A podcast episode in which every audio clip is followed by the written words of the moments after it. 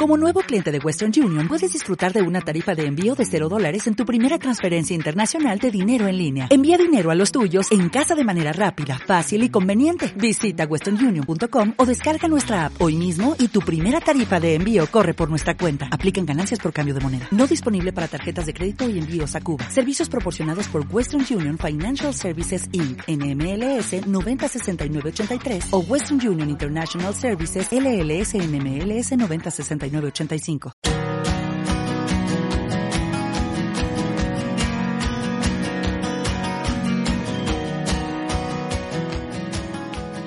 Bueno, yo quería, dentro de la serie de, predicaciones que estamos haciendo sobre la vida en Cristo, yo quería eh, decir, estos son los fundamentos, ¿no? decir, estamos hablando de cosas muy fundamentales. Luego, en otras series más adelante iremos aterrizando en cuestiones más, más concretas. Cuando uno prepara predicaciones se es muy difícil no repetirse. Siempre te da la impresión de que lo que has dicho lo has dicho muchas veces, ¿no? en, muchas ocasiones. ¿eh? Y es verdad, pero también es verdad que muchas veces, como me decía una vez un, un amigo, ¿no? tenemos necesidad de escuchar las mismas cosas, escucharlas, escucharlas y escucharlas, ¿no?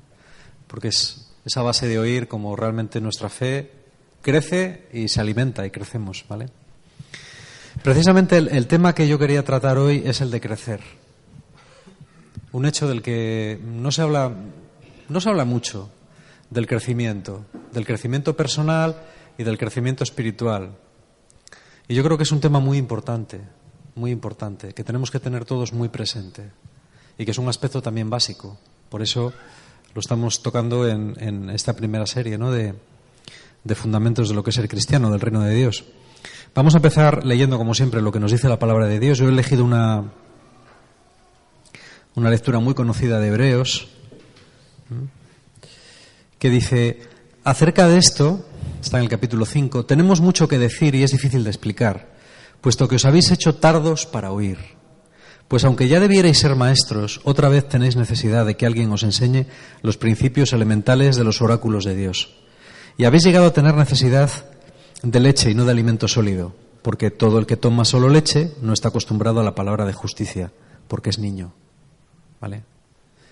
Es decir, aquí el autor de la carta a los hebreos, que escribe una comunidad, les está diciendo, todavía seguís necesitando tomar leche, cuando ya deberíais comer alimento sólido, todavía seguís necesitando tomar leche. ¿eh?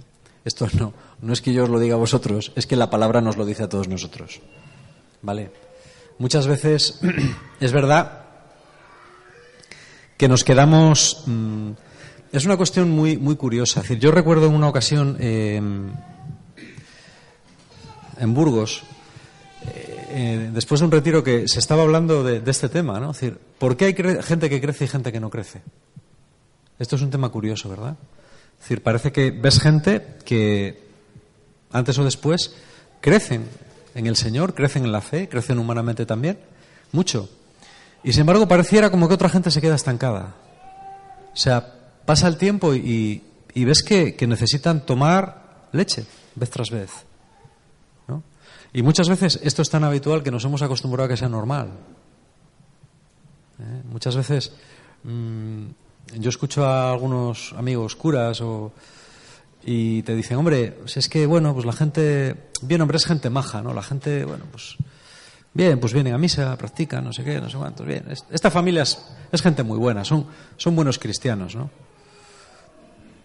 Pero en realidad después los comportamientos de la gente... Eh, ves que sí que pueden ser buena gente, pero, pero son como niños espirituales. ¿no? Y parece que nos hemos acostumbrado. ¿Vale? Bueno, como son laicos, pues... Pero, pero esto no es así, esto no es lo que dice la palabra de Dios. La palabra de Dios lo que nos dice es que tenemos que crecer. Y que si no crecemos hay algo que no es normal. Yo no sé cuántos habéis visto la película de Una mente maravillosa. Me imagino que todos, o la mayoría. Mm, es que no sé si decirlo porque os voy a chafar a los que no la hayáis visto. no os la quiero chafar. Bueno, el caso es que eh, esta película cuenta un poco una historia bastante. La historia de John Nash, que es un, eh, un profesor de Princeton.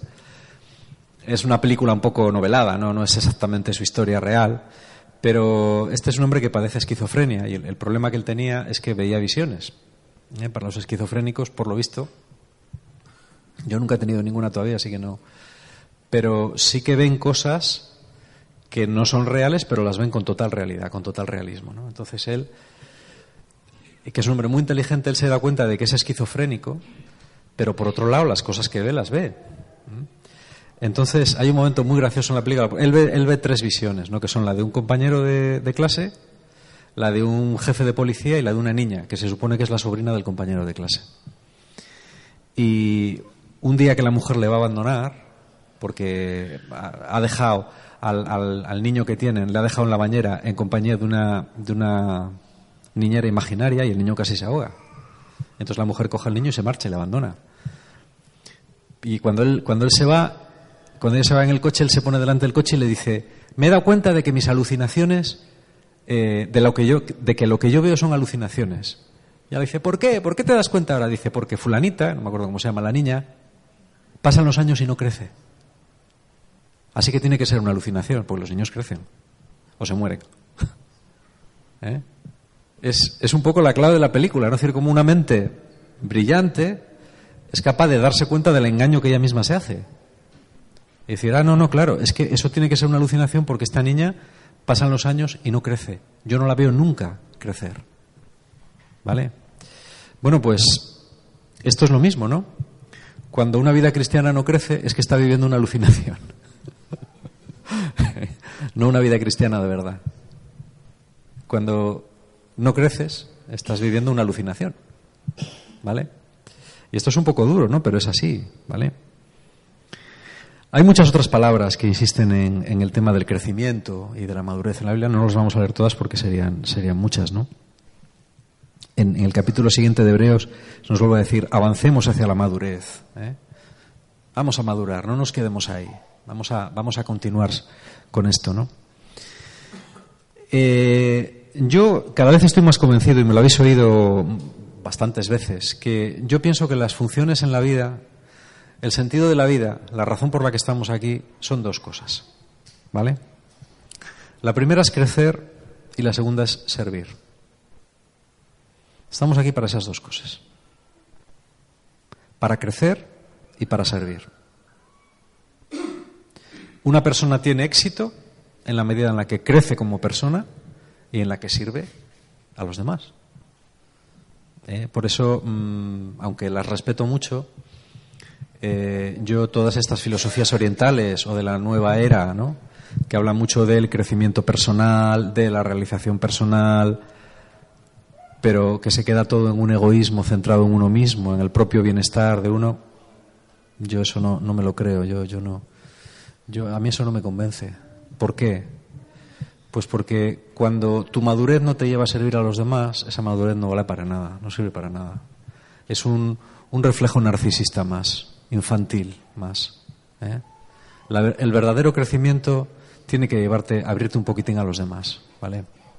Otro día hablaremos un poco de lo que es servir a los demás, de lo que no es servir a los demás. Este es un tema interesante también, pero yo creo que merece un tema aparte, con sus implicaciones y también con sus límites que los tiene. ¿eh? O sea que si estamos hechos para crecer y para servir, tenemos que darnos cuenta de que hay dos tipos de crecimiento que aunque a veces se dan un poco separados, no pueden separarse demasiado.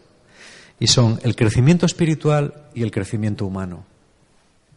Sí que es verdad, eh, durante, yo durante muchos años mm, pensé que no era posible un crecimiento espiritual sin un verdadero crecimiento humano, sin una madurez humana. Ahora pienso que sí. Yo recuerdo haber leído, no sé si era un libro de John Powell, me parece que sí, John Powell es un, es un escritor de espiritualidad jesuita norteamericano. No sé si era John Powell, bueno, o era de otro. El caso es que él, cuenta de que una vez le, consultó una, una superiora de un convento porque tenía una religiosa, tenía una monja que era muy problemática. ¿eh? Era muy, muy problemática. Es y ya la, superiora estaba hasta las narices de ella. ¿no? Es una persona que no se amoldaba bien a las reglas, que tenía fricciones con la gente, que tal. Y este pues debió mandarla a hablar con el, con el jesuita este, que además era psicólogo. Casi todos los jesuitas son psicólogos, ¿no? bueno, la mayoría.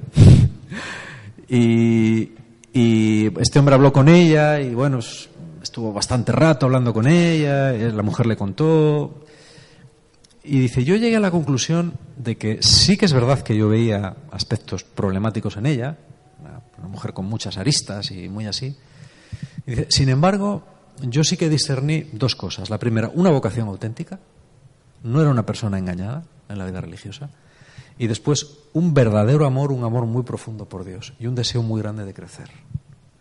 entonces, el cura volvió a hablar con la superior y le dijo, mira, yo creo que esta persona sí que puede ser problemática, ¿no? Sí que en una comunidad en la cual, pues, eh, el acatamiento de las normas y la uniformidad generalmente ayuda a la vida en común, gente así es complicada de tener. Dice, sin embargo, dice, yo te pediría que tuvieras paciencia con ella. Te pediría que tuvieras paciencia con ella. Porque esta mujer, eh, con un poco más de tiempo y con un poco más de trabajo por su parte, va a ser una de las mejores monjas que vas a tener. ¿Eh? Porque su crecimiento humano llegar a ponerse a la par de su crecimiento espiritual. A lo mejor nunca vas a conseguir que tenga un carácter de corderito, porque el carácter es el carácter, pero sin embargo sí que va a ser una persona que te vas a alegrar de tener en esta comunidad. ¿Vale? Yo recuerdo el caso de un obispo francés que comentaba de, bueno, pues un, sacerdote que tenía, que era un sacerdote de estos muy contestatarios, muy peleón, con muchos follones. Al final, pues bueno, la típica persona que empezó a tener problemas con su vocación y al final dejó su vocación y empezó a vivir una vida bastante disoluta, o bueno, no sé cómo, ¿no? El caso es que al cabo de un tiempo, eh, decía este obispo, yo recibí una carta de este sacerdote que me decía, eh, soy el hijo pródigo ¿eh? y le pido humildemente que me deje volver porque he vivido la vida y he aprendido cosas. Y contaba el obispo, este sacerdote ahora es la piedra angular de mi diócesis. Y sin embargo, no dábamos un duro por él. O sea, quiero decir que era una persona que tuvo ciertos desequilibrios, pero consiguió corregirlos. Y en el fondo, su deseo de Dios y su deseo de hacer las cosas bien pudo más. ¿no? Entonces, yo creo que muchas veces tenemos que tener paciencia con nosotros mismos y con los demás. Paciencia no significa echarse a la bartola. Paciencia es saber esperar lo que hay que esperar. Esperar más de lo que hay que esperar no es paciencia, es otra cosa, cuyo nombre no voy a decir porque la única palabra que se me ocurre no está bien que aparezca en Internet, ¿vale? Entonces, ¿qué significa esto? Que tenemos que ser pacientes con nosotros, porque si verdaderamente tenemos ansia por crecer y por progresar, si realmente amamos al Señor, ese amor a Dios nos va a ayudar a que crezcamos personalmente. Esto es una cosa que yo, yo por lo menos sí que la he ido viendo en, mi vida y en, las vidas de otra gente. Aquella persona que sinceramente quiere las cosas de Dios acaba por crecer también humanamente. Normalmente el que se queda atascado humanamente se queda atascado espiritualmente también. ¿Vale? Esto yo creo que es un principio que es importante y que, bueno, es, es esperanzador, ¿no? El crecimiento espiritual yo diría que está basado sobre todo en, en una cosa. ¿eh? ¿Cómo sabemos que una persona es madura espiritualmente? ¿Cómo, ¿Cómo se sabe esto? A veces no es fácil. Uno dice, bueno, pues por cómo habla. Hay gente que habla muy bien y no es muy madura espiritualmente. Hay gente que no sabe hablar y sí que es madura espiritualmente. ¿Cómo se distingue esto? Bueno, eh, normalmente, normalmente la persona, el criterio fundamental para saber si una persona es madura a nivel espiritual es en qué medida esa persona está implicada en cumplir aquello que cree que es la voluntad de Dios para con su vida. Y está abierto o abierta a que la voluntad de Dios para con su vida sea una cosa diferente a la que él piensa. Porque hay gente que dice, no, la voluntad de Dios para mi vida, que me case. Esta es la voluntad de Dios para mi vida, la única, verdadera y definitiva voluntad de Dios para mi vida, y todo lo que se salga de esto no es la voluntad de Dios para mi vida. Bueno, tú puedes tenerlo claro, pero esa actitud no es buena. ¿Por qué? Porque siempre hay que dejar un margen de duda. ¿eh? Yo creo que el margen de duda, incluso cuando uno está muy convencido de algo, siempre es bueno, porque te evita ser un fundamentalista. La gente fundamentalista es muy peligrosa. Y el fundamentalismo religioso es el peor de todos. No tenéis nada más que ver lo que pasó antes de ir en París y lo que pasa todos los días.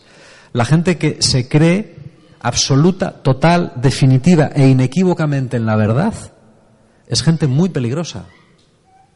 Un margen de duda siempre es muy sano. Aunque a veces sobres, porque a veces hay que obrar. Pero por muy seguro que estés, siempre tienes que decir, bueno, a lo mejor me equivoco. A lo mejor me equivoco. Puede haber siempre un margen para el error. Yo hago esto porque creo que tengo que decidir y es la decisión que tomo, porque hay que tomar una. Pero no digo, no, no, estoy completamente mm, cierto de que es la voluntad del Señor. Hay un, hay un dicho en Francia que a mí me, hace mucha gracia y dice, mira, los jueces, los diez primeros años de su carrera están angustiados por si aciertan o no aciertan. Los, los siguientes diez años están absolutamente convencidos de que aciertan siempre. Y los últimos diez años de su carrera les da exactamente igual si aciertan o no. ¿Eh? Bueno, pues, pues esto es así. Es decir, tenemos que evitar el pensar que siempre acertamos y tenemos que evitar también que nos da igual si acertamos o no acertamos. ¿Vale? Siempre hay que estar abiertos a que nos podemos equivocar. Pero esto es, esto es esencial. Cuando una persona verdaderamente tú ves que se esfuerza en hacer, en cumplir la voluntad de Dios, ese es un, suele ser un dato inequívoco de madurez personal y espiritual. ¿Vale? Primero, esta, esta madurez además se divide en dos cosas. En una primera etapa es la huida del pecado. Una persona eh, madura espiritualmente, normalmente, normalmente no comete pecados graves. Puede meter la pata, como todo el mundo. Todos metemos la pata muchas veces al día. Pero no comete un pecado grave. Un pecado de estos que claramente ves que es grave. ¿eh? Este es un primer estadio. Y un segundo estadio, un segundo nivel que mide la madurez es el grado de confianza en Dios. Las personas maduras, las más maduras, son las que confían más en Dios. Yo siempre pongo como ejemplo a Santa Teresita, y me lo habéis oído muchas veces. ¿no? Como ella a los 24 años, yo creo que había alcanzado un grado de acomodamiento con la voluntad de Dios casi perfecto. En los últimos meses de su vida, cuando no sabía si iba a morir o a vivir, cuando no sabía si en el caso de vivir iban a mandarla al Carmelo de Saigón, en Vietnam, cuando a veces estaba bien, que parecía que se iba a curar, y a veces estaba mal, que se parecía que iba a morir ya, pero no se moría, ella al final siempre decía, cuando le preguntaban, ¿tú qué prefieres? Y decía, lo que Dios quiera. Lo que Él quiera. Cuando Él quiera. ¿Vas a ir a Saigón? Si Él quiere. ¿Te vas a morir? Si Él quiere. ¿Y ¿Te gustaría morirte? Pues las monjas de antes eran así. ¿Te gustaría morirte en la fecha de no sé qué? Y decía, si Él quiere. Si no quiere, no. Lo que Él quiera, cuando Él quiera, como Él quiera. Esto es el grado máximo de madurez. Es decir, una confianza absoluta en Dios, que es decir, bueno, mira, yo, yo ya no soy yo quien vive, sino que es, es Cristo quien vive a mí, a mí me da exactamente igual. Lo que Él quiera va a estar bien. Es muy difícil llegar ahí, ¿eh? es muy, muy difícil. Es desasirse por completo de la voluntad propia y estar abierto a que Dios haga en ti lo que quiera, cuando quiera y como quiera. ¿Eh? Esa oración preciosa de Carlos de Foucault, ¿no? Señor, haz de mí lo que quieras, sea lo que sea, estoy dispuesto a todo, lo acepto todo con tal de que tu voluntad ¿eh? se cumpla en mí y en todas tus criaturas. Padre, te confío en mi vida, te la doy con todo el amor de que soy capaz porque tú eres mi Padre. Es una oración preciosa también y, super, muy profunda, ¿vale? Eh, yo creo que la otra parte de la confianza absoluta en Dios es la misericordia con los demás. Generalmente la gente santa es muy misericordiosa, muy misericordiosa. A veces parece tonta de lo misericordiosa que es. ¿Vale? Es decir, eh, yo siempre me ha llamado la atención cómo la gente, y esto lo he dicho más veces, ¿no? La gente más dotada en algo es la gente más comprensiva con los que no tienen su, su dotación, ¿no? El, el, el, mejor pintor muchas veces es el más comprensivo con los malos pintores. Y el hombre más santo a veces es el más comprensivo con los pecados de los demás. En tanto que la gente mediocre, a veces somos muy poco comprensivos con los pecados de los demás. Es curioso esto. Quizá porque nos vemos reflejados en ellos, ¿no? Y odias en los demás lo que ves en ti también. Puede ser. ¿Vale? A nivel humano, mm, ¿qué es el crecimiento humano? ¿Qué es una persona eh, espiritualmente adulta? Perdón, humanamente adulta. ¿Qué es? Hay muchas definiciones, ¿no? Si tú lees los libros de autoayuda, pues hay, hay de todo. Pero bueno, básicamente, a mí me gusta mucho eh, lo que decía Freud sobre esto. Él decía que la persona sana es la persona capaz de trabajar y de amar. La persona sana es la, persona capaz de trabajar y de amar.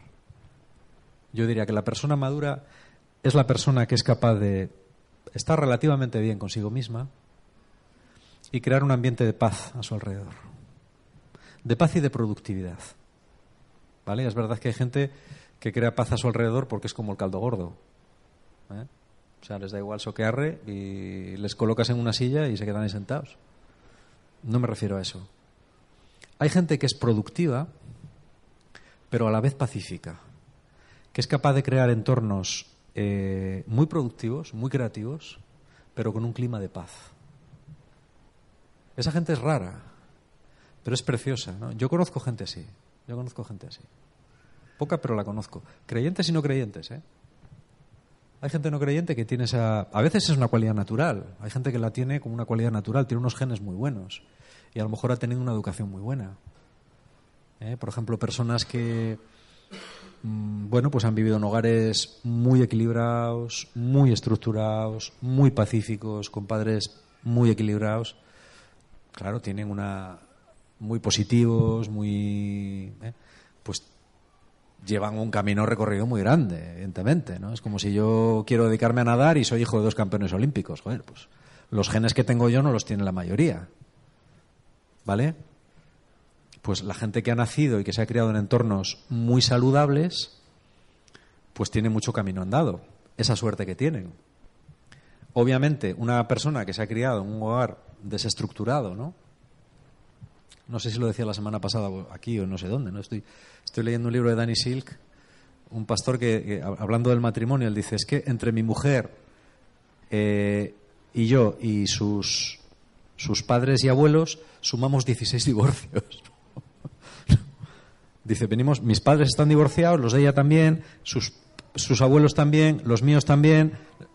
Dice, claro, por eso cuando nos juntamos, dice, llevarnos bien y no divorciarnos para nosotros fue un logro impresionante, lógicamente. Dices que tenemos una genética de divorcios detrás que no veas. ¿Eso influye? Hombre, claro que influye, porque es, la referencia que tú has tenido de siempre. Entonces esas personas necesitan hacer un esfuerzo mayor para alcanzar el mismo nivel. ¿Vale? En todo caso, el crecimiento no es tanto a dónde llegas, sino el número de obstáculos que has vencido. Yo creo que como se cuenta el crecimiento no es hasta dónde has llegado, sino el número de dificultades que has conseguido vencer. Los indios Sioux decían que la grandeza de una tribu se mide por la grandeza de sus enemigos. Ellos decían, ¿quiénes son los enemigos de esa tribu? Según sean de grandes los enemigos, así de grande es la tribu. Es una filosofía un poco curiosa, pero es verdad. Yo creo que cuando el Señor nos, nos examine, si es que ahí arriba hay un examen, que no, no lo sé, o cuando nosotros nos autoexaminemos delante de Él, en el juicio, yo creo que Dios no nos va a pedir, no nos va a medir a dónde llegamos de altura, va a medir el trecho que recorrimos, porque va a mirar de dónde, de dónde salimos. Hay gente que en la carrera por la madurez y por la santidad sale de aquí y otra gente de aquí. Entonces, yo creo, yo creo que el, no va a ser una carrera a ver quién llega más arriba, sino a ver quién ha corrido más. Y con cuántos obstáculos. No es lo mismo una carrera de 200 metros libres que una de 400 metros vallas. No es lo mismo. No puedes pedir el mismo tiempo a un corredor de, de velocidad que a un vallista, porque las vallas cuesta saltarlas. ¿De acuerdo?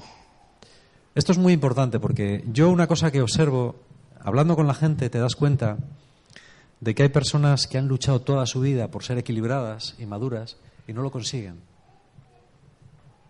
No lo consiguen porque parten de una situación muy mala o porque tienen alguna tara. ¿Vale? Si tú tienes alguna tara psicológica, pues a lo mejor va a ser difícil que seas una persona apacible, tranquila, sosegada, empática. Pues pero es que Dios tampoco te lo pide. Dios te pide que alcances lo que puedes, no lo que no puedes. ¿Eh? Yo a veces me he encontrado con personas que se desesperan consigo mismas, ¿no? Porque se comparan con los demás y dicen, yo es que nunca podré ser tan maduro como fulanito, ¿no? Y a estas personas tienes que decirles lo que dice siempre, pero que no, no te puedes comparar, las personas son incomparables. Es como comparar una pera con una naranja, es que no... Son cosas que no tienen nada que ver, son frutas las dos, pero no tienen nada que ver. Ni saben igual, ni... No te compares con nadie, porque tú no conoces las circunstancias de su vida. Entonces, Dios nunca te va a decir, mira fulanito dónde llegó y tú no llegaste. Bueno, fulanito tuvo su historia, yo tuve la mía. ¿Entendéis? No hay que compararse. Hay que intentar conseguir lo máximo que se pueda. Y hay que ser prácticos. Yo muchas veces lo he visto para mi vida. Yo ha habido muchas cosas en mi vida que las he conseguido y otras no. Algunas espero conseguirlas y otras ya mm, lo dudo mucho que las consiga. Pero hay que aprender a ser prácticos y no mirar lo que te falta, sino mirar lo que has conseguido.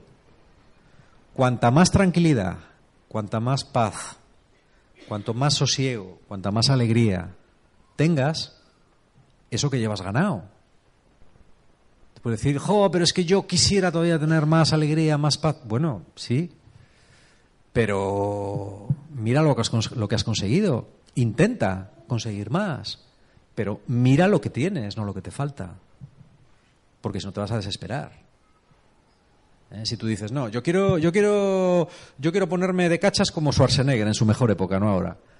Pues hombre, te estás plantando una meta un poco irreal, ¿vale? Va, va a ser muy difícil que llegues a ese nivel, pero planteate lo que has conseguido es mucho ya. Mira cómo eras y mira cómo eres. ¿Eso significa que tienes que dejar de esforzarte? No. Intenta conseguir pequeñas cosas, porque aunque sean pequeñas, cada pequeño paso que das, eso llevas ganado. ¿Para ti? ¿De acuerdo? No tenemos que darnos nunca por rendidos. Yo creo que siempre tenemos que hacer un esfuerzo por ser personas de paz. Por ser personas de esas, pues con las que tengas más empatía o tengas menos empatía, no es problemático estar. No es problemático estar ni te van a engañar, ni te van a hacer mal, ni te van a frenar, ni te van a obstaculizar. Esas personas, aunque no sean como tú quieres, ni te traten como tú quieras, nunca te van a hacer mal. Esto es ser una persona madura humanamente. ¿Vale?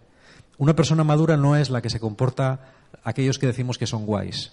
Esos son los que se portan como nosotros queremos. Las personas maduras son las que no hacen daño, las que no crean conflictos, y las que si pueden te ayudan a resolverlos. Te caigan más simpáticas o menos simpáticas. Esto es importante tenerlo en cuenta también. Bueno, eh, yo creo que es, es importante tener una cierta capacidad de sacrificio por los demás. Cuando digo cierta, eh, digo porque esto también es muy, muy relativo. Hay gente que tiene mucha capacidad de darse a los demás, hay otra gente que tiene menos pero yo creo que todos tenemos que tener por lo menos un poco. Y en segundo lugar, todos tenemos que tener una cierta empatía por los demás. Yo me doy cuenta de la, de la falta enorme de empatía que hay, por ejemplo, dentro de la iglesia. Es terrible, terrible, terrible, terrible. A veces entro en, frecuentemente entro en revistas cristianas digitales que suelen tener opiniones y tal, ¿no? Y a mí me asombra ver la la radicalidad y la falta de empatía que tenemos los cristianos entre nosotros. pero es una cosa. A mí me llama la atención. Yo a veces digo, pero ¿cómo una persona que se supone que tiene una vida de oración es capaz de escribir esto en un blog? Pero, pero ¿cómo, no? O sea, ¿cómo, cómo puedes...? ¿Cómo no puedes ponerte un poco en el lugar del otro? ¿Cómo no? Eh, por ejemplo, eh, aunque esto no sea muy políticamente correcto decirlo, lo digo porque, porque sí, además porque me da la gana. Eh, yo no entiendo cómo hay una serie de, cardenales que ante el sínodo que se está llevando a cabo por iniciativa del, del Papa están publicando libros y haciendo declaraciones en contra de ciertos aspectos que el Papa quiere discutir. Yo digo, qué raro. Vale que tú tengas unas convicciones claras y auténticas, pero aunque tú estés convencido de tu postura, ¿qué pasa? ¿Que no puedes escuchar las de los demás? Si el sínodo todavía no ha decidido nada, ¿por qué intentas cargar las tintas? ¿Por qué intentas crear un clima de opinión para forzar? A mí eso no me parece de Dios. Ni por muy convencido que estés de que tú, de que lo tuyo es lo cierto y de que tú representas la doctrina de la Iglesia. ¿eh? Sobre todo cuando intentas pasar por encima del Papa. Yo creo que eso no se puede hacer y no se debe hacer. Y de la misma manera que respetaste a los dos papas anteriores, tienes que respetar a este. Porque hace unos cuantos años hablabas de obediencia, obediencia, y ahora el otro día, vamos, llegué a leer en una revista una cosa que me dejó pasmado de hasta alguien que empezaba a cuestionarse si eh, el nombramiento de el nombramiento de Francisco había sido legítimo. Bueno, yo veo estas cosas de verdad y alucino en colores. Esto no es justo. Esto no es justo.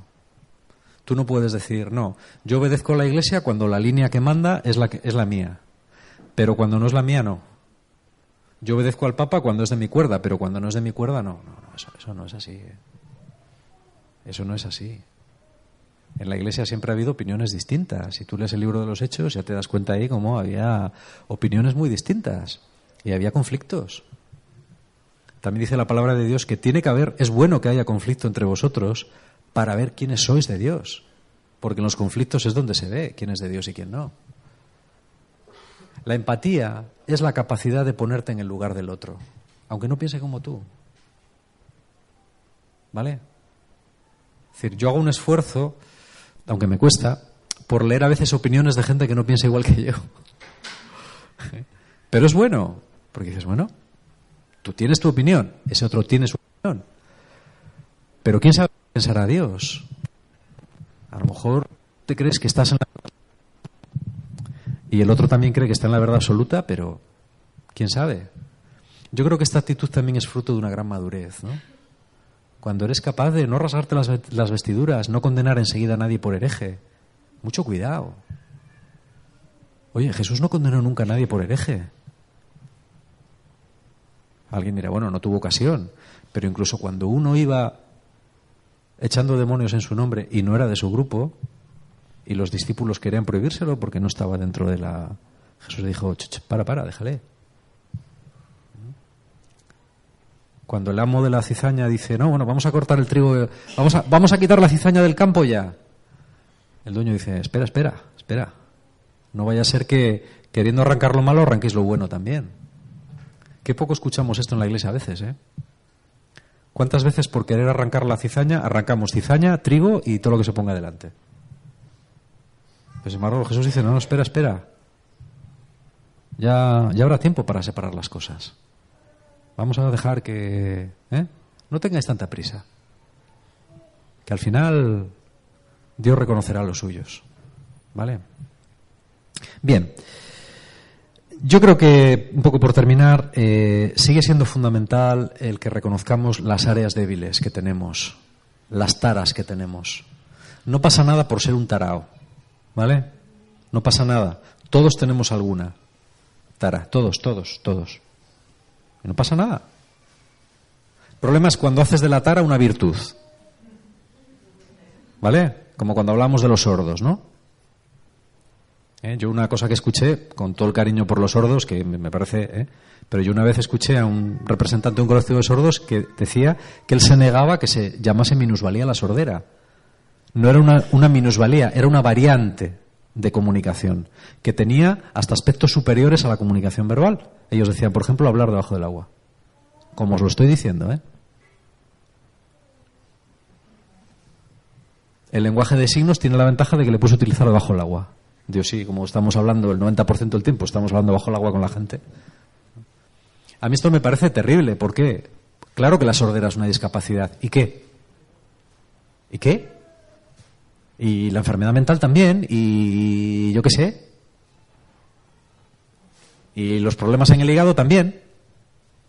Y los problemas de tiroides. Y 50.000 cosas más. No pasa nada por tener una tara. Es que esta sociedad parece que tenemos que ser todos perfectos, ¿no? ¿Vale? No sé, es, curioso esto. Yo creo que es bueno reconocer las áreas débiles e intentar apañarnos con ellas, intentar mejorarlas. Si yo tengo X problemas, si yo tengo un problema con el alcohol, a mí me decía una chica una vez una cosa que me encantó. Me dijo, mira, yo eh, no solamente no es que no vaya a la zona, yo no piso ni los alrededores de la zona. Y yo dije, tú eres una fundamentalista. La chica me dijo, no, soy una pecadora. Porque sé que si voy por los alrededores, acabo borracha como una cuba. Yo dije, ah, amigo. En ese caso no, en ese caso eres una tía inteligente.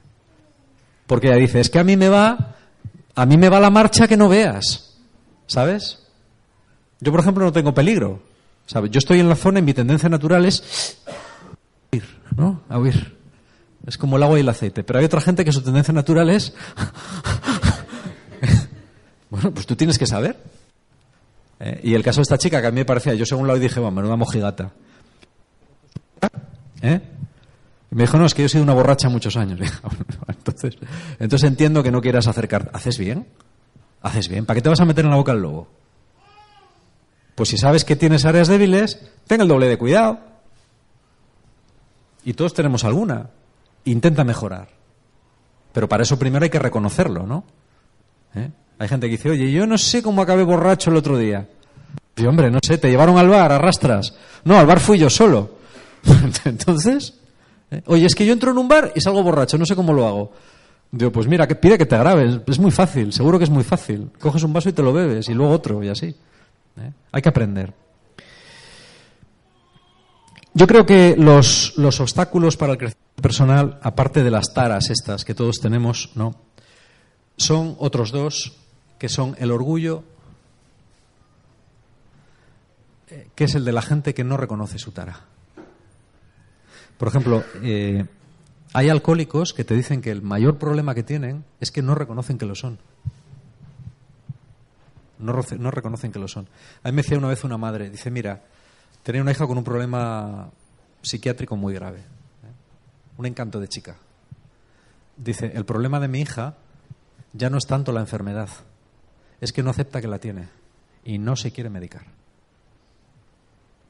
Y no se quiere medicar y de vez en cuando le da un brote, un brote psicótico que la deja hecha polvo. ¿eh? Ella se da cuenta que lo ha tenido, con lo cual se queda todavía peor, pero no quiere aceptar que es una enferma mental. Entonces, si no aceptas que eres una enferma mental, no vas a tomar las pastillas. Si no aceptas que eres un alcohólico, no vas a entender por qué tienes que dejar de entrar en los bares. ¿Vale? Si, si no aceptas tus áreas débiles, no vas a mejorar en la vida. Nunca. Nunca, nunca. El otro es la dejadez. Es la dejadez. A mí un chico, una, bueno, me comentaba una vez un chico que estaba arruinando su vida de, de pareja y yo le decía, pero hombre, ¿cómo no? Me decía, ay, es que tengo una flojera. Digo, ¿cómo que tienes una flojera? Y dice, sí, es que. Es que soy más flojo. Digo, pero es que estás arruinando tu vida. Ya. Pero es que no me sale. Y es verdad, muchas veces tenemos una dejadez. ¿no? Que dices, va, ¿para qué mejorar? Con lo bien que se está así. No se está bien así. Nunca se está bien así. Hay cosas que uno tiene que aceptar, pero no las puede cambiar. Pero otras sí, hombre. Entonces no hay que ser dejado. En la medida en la que uno puede, en la medida en la que uno puede, no siempre se puede, yo creo que Dios nos pide que hagamos un esfuerzo, que seamos humildes y que hagamos un esfuerzo. Con humildad y con esfuerzo se consiguen maravillas. ¿eh? Y si a eso le añadimos la gracia de Dios, entonces somos casi Spiderman. ¿Eh? Bueno, pues esto es un poco lo que os quería comentar.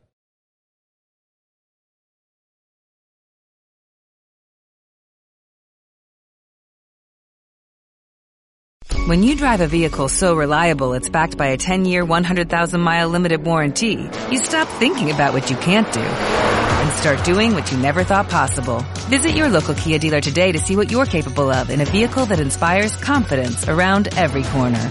Kia, movement that inspires. Call 800-333-4KIA for details. Always drive safely. Limited inventory available. Warranties include 10-year 100,000 mile powertrain and 5-year 60,000 mile basic. Warranties are limited. See retailer for details.